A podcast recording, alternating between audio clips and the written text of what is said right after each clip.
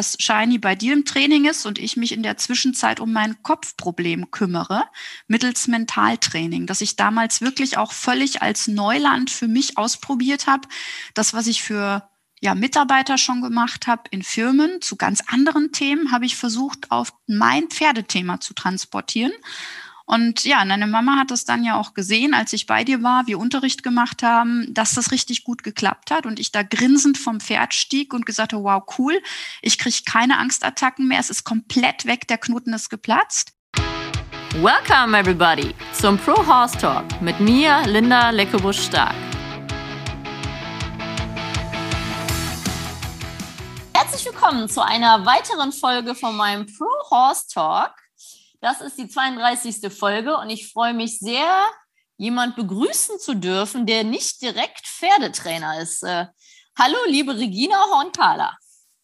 Hallo, liebe Linda. Genau, du bist jetzt der erste, ich hatte ja schon reitweisende, übergreifende Gäste, du bist jetzt der erste Gast, der zwar selber aktiv reitet etc., auch Unterricht gibt in dem Sinne, aber jetzt nicht wie bis meine herigen Gäste ein richtiger Pferdetrainer ist hauptberuflich. Dann darfst du doch einfach mal kurz einsteigen. Was machst du denn? Ja, ganz richtig erklärt. Also ich trainiere nicht Pferde oder Reiter, dass sie ihr Pferd besser trainieren können, sondern ich kümmere mich um die Köpfe der Reiter, also um die Köpfe der Menschen.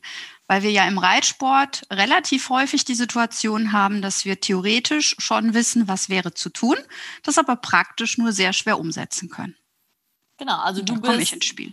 Spiel. Genau, mhm. deine, deine Firma heißt ja Mindway, korrekt? Genau. Mhm. Und wie nennst du dich? Ist das äh, Mentalcoach, Coach? Was, was ist der Fachbegriff? Genau, also es ist ein Coaching und der Begriff Mentalcoaching hat sich tatsächlich durchgesetzt, wobei es teilweise schon auch noch ein Stückchen weitergeht. Also es geht teilweise auch stark in die Richtung psychologisches Coaching. Also Mentalcoaching ist für mich ein Emotionscoaching. Und wir haben halt sehr häufig die Situation, dass die Reiter ja Themen aus dem Leben neben dem Pferdestall mit aufs Pferd tragen. Und da mhm. kann man nicht immer so ganz klar die Grenze ziehen. Und deswegen ist es ähm, ja ein psychologisches Coaching, ein Mentalcoaching, das auch in Richtung Persönlichkeitsentwicklung geht. Und die Reiter sagen mir häufig auch, dass was sie bei mir lernen oder die Impulse, die sie bekommen, helfen auch im Leben neben dem Pferdestall. Ja, das ist natürlich ganz extrem die Arbeit mit den Pferden. Pferde sind ja hochsensibel, hochempathisch. Ich glaube, das unterschätzen unheimlich viele. Und die merken ja, bevor man den Fuß im Steigbügel hat oder äh, den Zügel aufgenommen hat, wie es einem schon geht. Ne? Ja, total. Also allein wenn man überlegt, wie gut Pferde riechen können. Pferde können Stress riechen wie gut Pferde sehen können, wahrnehmen können, was mit unserer Körperspannung ist, ähm, ist es manchmal für mich schon verwunderlich, dass sie, also dass meine Pferde an manchen Tagen zu mir noch so nett sind, ne? weil die sehen es ja als Emotionen auf sie zukommen. Und das machen sich ganz viele nicht klar. Also Pferde sehen die Menschen ja in erster Linie als Emotionspaket. Mhm. Ja, total spannend. Deswegen äh, freue ich mich total, dass wir heute in Ruhe sprechen. Wir können ja mal kurz vorne anfangen. Vielleicht willst du kurz erzählen. Wir haben uns kennengelernt. Du hattest früher mal einen Appaloosa bei mir im Training. Mhm. Bist ja auch selber aktiv Western geritten, ne? Mhm, genau, vielleicht willst du einmal kurz deinen Pferdewerdegang erklären, bevor wir deinen oh beruflichen Werdegang. Oh Gott. Okay, also mein Pferdewerdegang startete in einem ländlichen Reitverein. Da war ich zwölf Jahre alt ähm, und habe so als typisches Pferdemädchen angefangen, mir ähm, durch Ställe ausmisten und Pferdeputzen meine Reitstunden zu verdienen. Dieser ländliche Reitverein war jetzt nicht besonders gut aufgestellt, sowohl was Trainer, Reitlehrer als auch Pferde angeht. Also für uns war immer das oberste Ziel oben bleiben und du hast schon halb gewonnen. Das war unser Reitunterricht.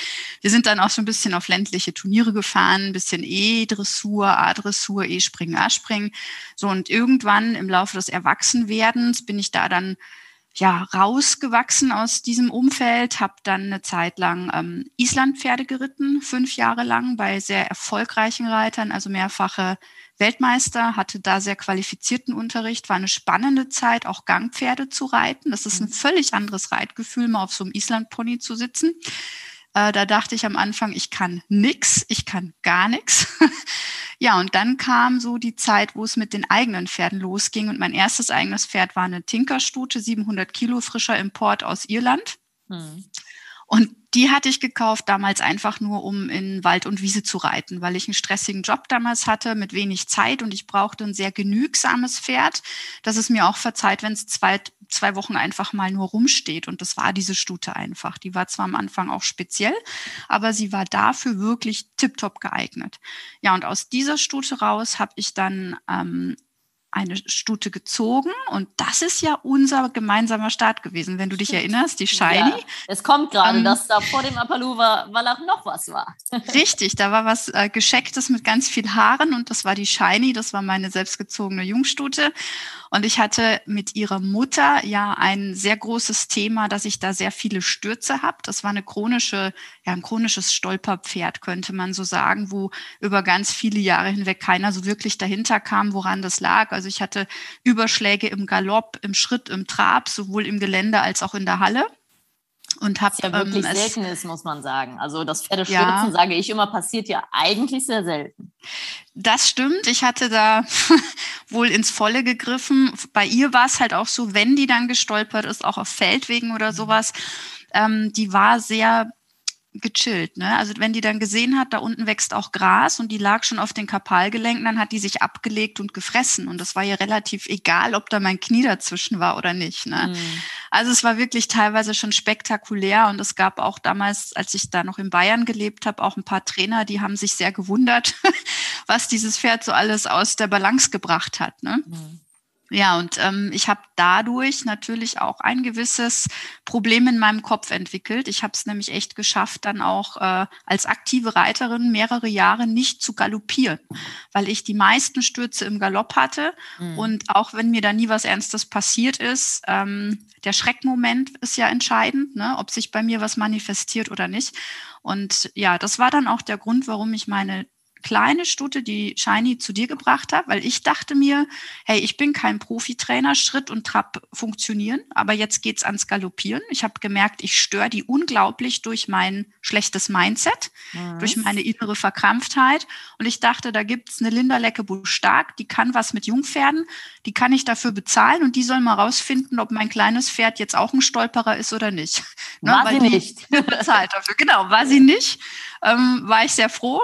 Ja, und da dieses Pferd aber gesundheitlich nicht gut aufgestellt war von den Knochen und ich auch reiterlich dann so ein bisschen weiterkommen wollte, habe ich dann umgesattelt auf den Appaloosa hm. der mich fast vier Jahre begleitet hat, ähm, aktiv auch im Westernreitsport.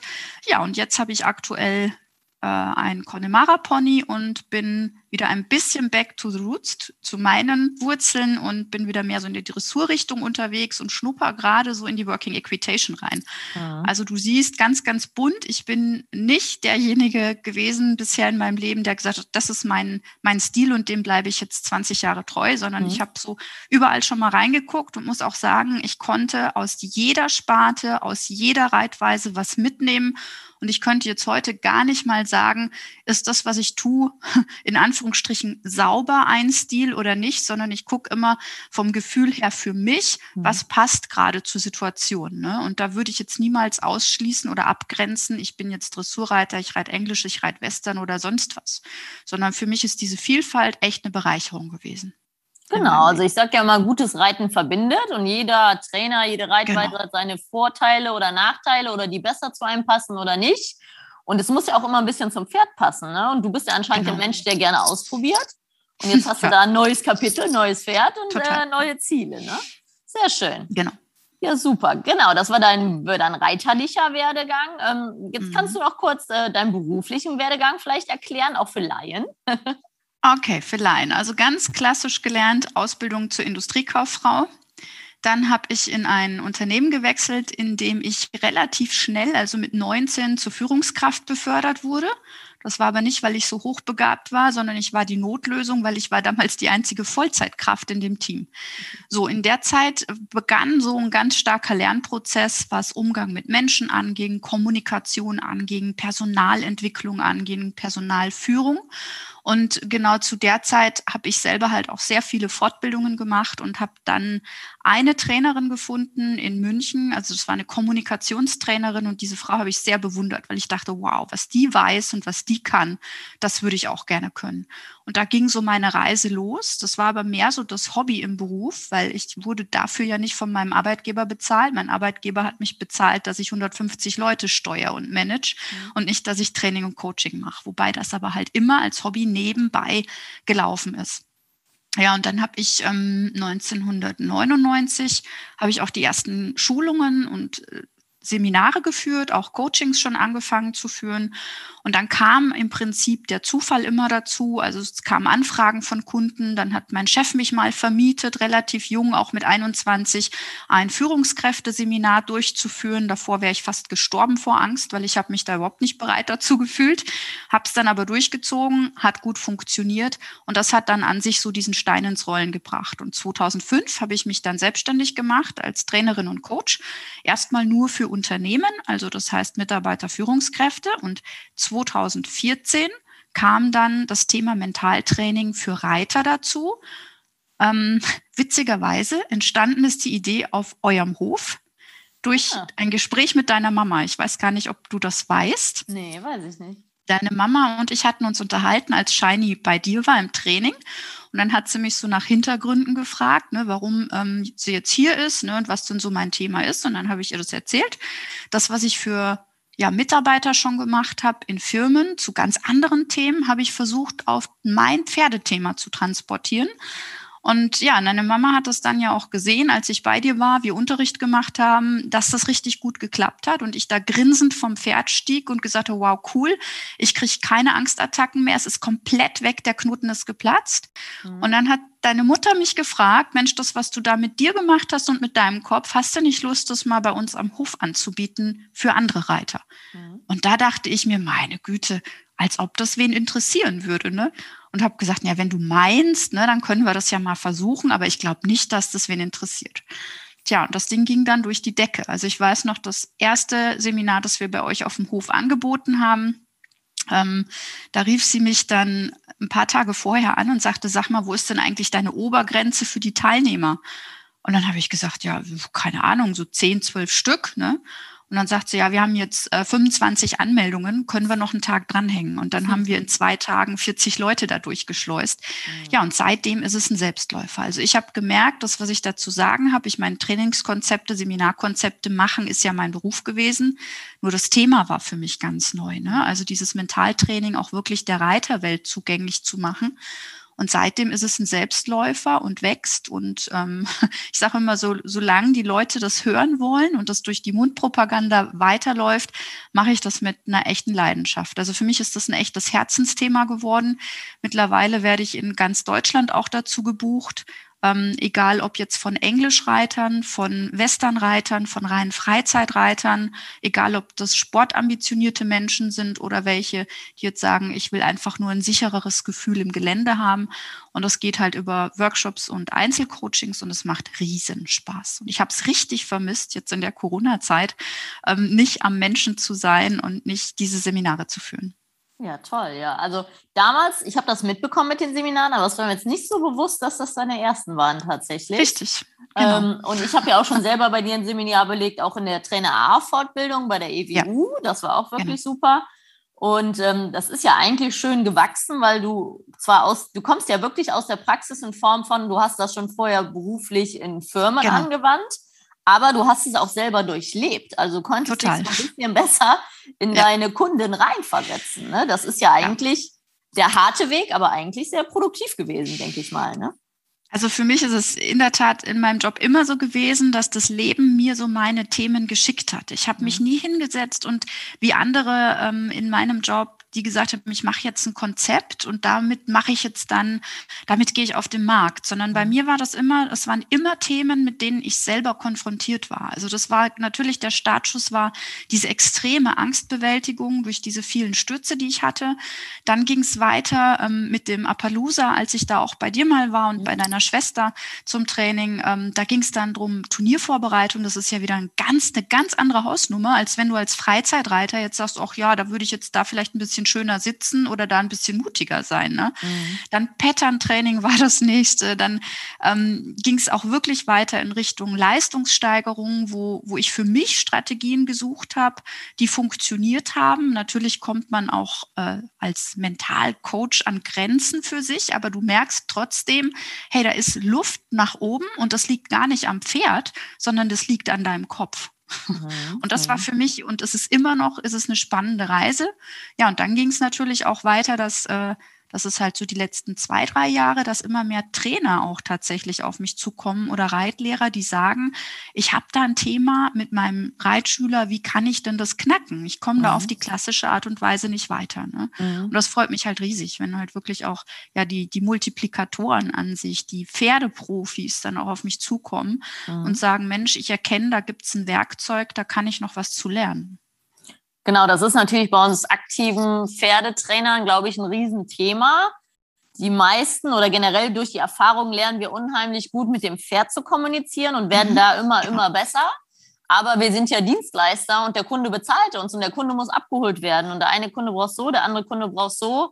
Und das ist ja für uns äh, Pferdemenschen, die lieber, wie der Henning Daude so schön gesagt hat, die meisten Pferdetrainer arbeiten ja ein bisschen lieber mit dem Pferd als mit dem Menschen. Das, das kann ich jetzt so nicht sagen, aber es fällt mir einfacher, mit dem Pferd zu arbeiten, weil ich da schon souveräner, geschulter und besser in der Kommunikation bin gefühlt, wie mit dem Menschen. Ja. Genau, ja, und ich glaube, dass ihr Pferdetrainer, ihr Profis oft gar nicht wisst, mit was für Dramen im Kopf wir Amateure zu tun haben. Mhm. ne? Also wir haben manchmal einen Knoten im Kopf, wo, wo du vielleicht gar nicht drüber nachdenken würdest. Du würdest es einfach tun. Ne? Und mhm. wenn ich dich dann fragen würde, wie machst du es, müsstest du wahrscheinlich überlegen, wie mache ich es ja. denn? Weil du machst ja. es einfach. Ja. Ne? Und das sind halt so Dinge, ich denke immer, ähm, wenn du, wenn du einen Weg nicht selber gegangen bist, es ist immer schwierig, sich vorzustellen, wie der sich anfühlt. Das stimmt, das stimmt, das stimmt. Das ist genau. vollkommen richtig. Vielleicht kannst du mal noch kurz, also wir machen zwei Teile, das ist jetzt der erste Teil. Und da kannst du vielleicht uns mal kurz so ein bisschen erklären. Also dieses Coaching hört man ja gerade überall, übertrieben ja. gesagt. Ne? Also es ist ja ähnlich wie die Heilpraktiker, die schießen mhm. aus dem Boden. Ne? Was mhm. ist denn so also was können wir unter uns, unter, unter uns im klassischen Coaching generell vorstellen? Kann man das so sagen? Ja, es ist schwierig. Es ist, ähm, also was viele glauben, du, dass du als Coach einfach nur schlaue Fragen stellen musst. Und das ist es nicht. Also für mich ist ein Coaching immer eine Impulsgebung, aber ich brauche auch einen Background dazu. Also wenn ich ein, ein Coaching durchführe, dann ist es immer, ich muss erstmal schauen, wo steht derjenige und mit welchen Methoden und Ansätzen habe ich wahrscheinlich die größte Chance, das Größte rauszuholen aus dem Menschen. Mhm. Und ähm, den so einen Weg zu bereiten. Mhm. Und dann ist es für mich immer eine Kombination natürlich aus schlauen Fragen stellen, ne, Impulse geben, aber auch Wissen transportieren. Mhm. Und das ist für mich das Entscheidende, weil es ist immer schön, Fragen zu stellen. Nur stell dir vor, du hast jemanden, der keine Antworten dazu hast dann bist du ganz schnell mit deinem Latein am Ende, wenn du das nötige Fachwissen dazu nicht hast. Also ich versuche als Coach immer das Bestmögliche aus dem Menschen rauszuholen, was schon da ist, wo derjenige lediglich selber gerade keinen Zugang hat. Das fordert natürlich eine unheimliche Menschenkenntnis und auch wieder Erfahrung bei allen, wie bei allen. Ja, Genau. genau. Ja. Also es ist, glaube ich, durchaus vergleichbar mit deiner Arbeit als Pferdetrainer.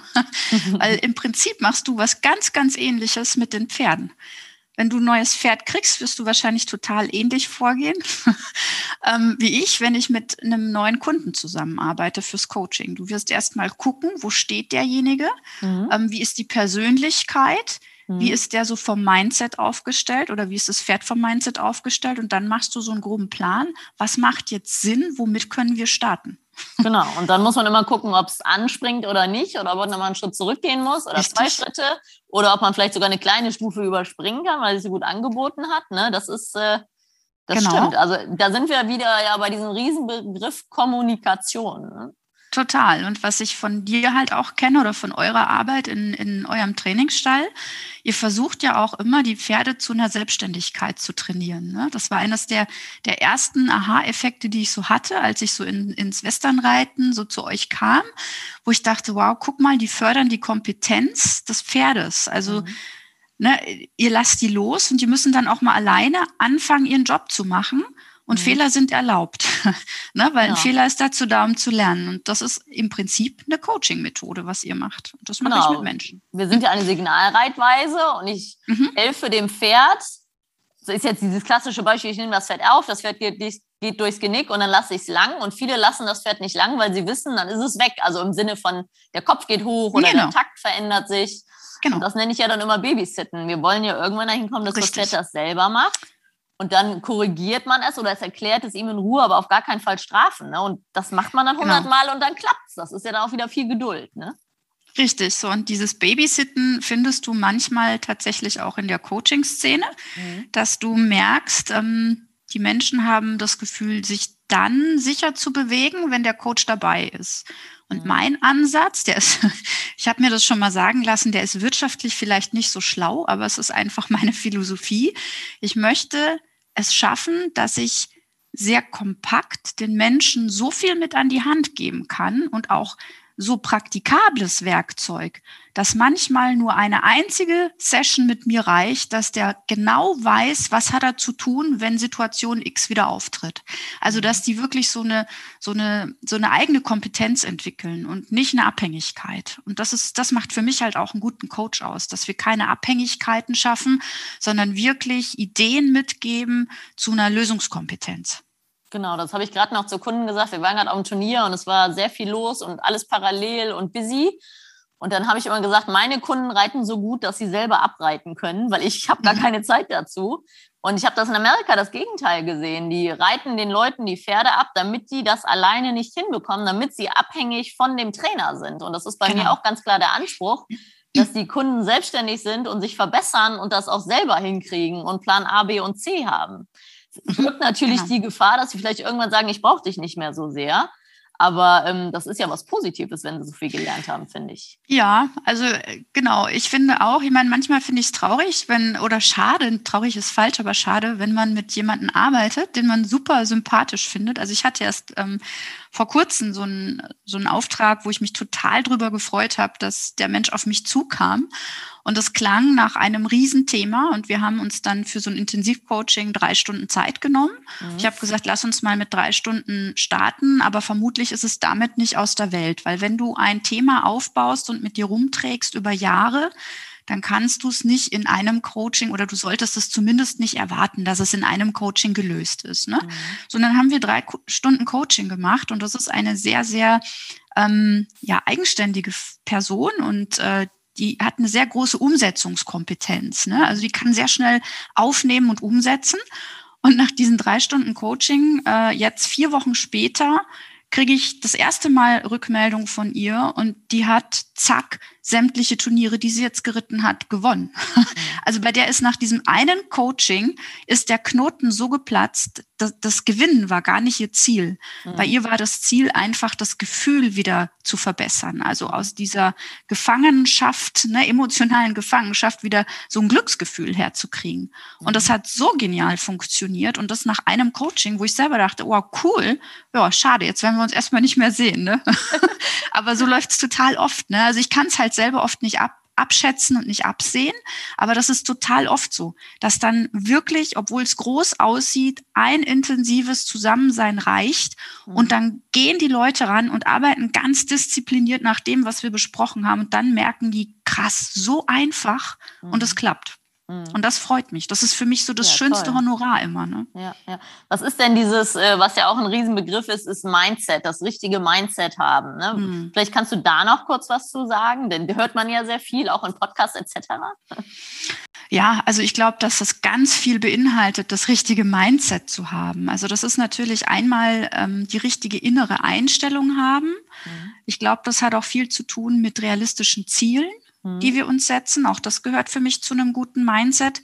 Aber auch das Thema ähm, Selbstwert und Selbstvertrauen gehört für mich zu einem Mindset. Mhm. Und spätestens bei Selbstwert und Selbstvertrauen wird es vielleicht dem einen oder anderen schon läuten, das kannst du nicht mal eben schnell verändern, sondern mhm. das ist ja was, das hat sich ja geprägt und gebildet im Laufe unseres ganzen Lebens. Und da kommt dann wieder das Psychologische mit rein, wo mhm. ich sage, da muss ich noch mal ganz anders anpacken als jemand, der jetzt einfach nur sagt, ich mache jetzt klassisches Mentalcoaching, mhm. ja, wo ich sage, lass uns Ziele stecken und einen guten Satz für dich finden. Ne? Das glauben ja viele, dass das das Mentalcoaching ist, aber es geht viel, viel weiter.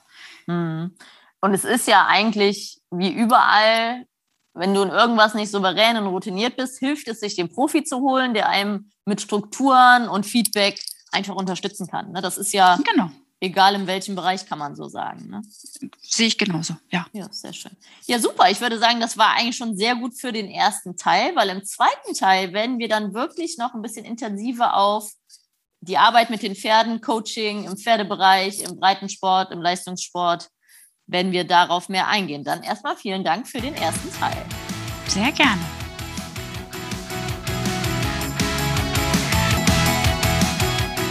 Hey, ich hoffe, du fandest diesen Pro Horse Talk genauso interessant wie ich. Wenn du noch mehr Infos brauchst, schau doch einfach mal vorbei auf meinen Seiten bei Instagram, Facebook oder unter leckebusch.com. Thanks for listening. Pro Horse Talk.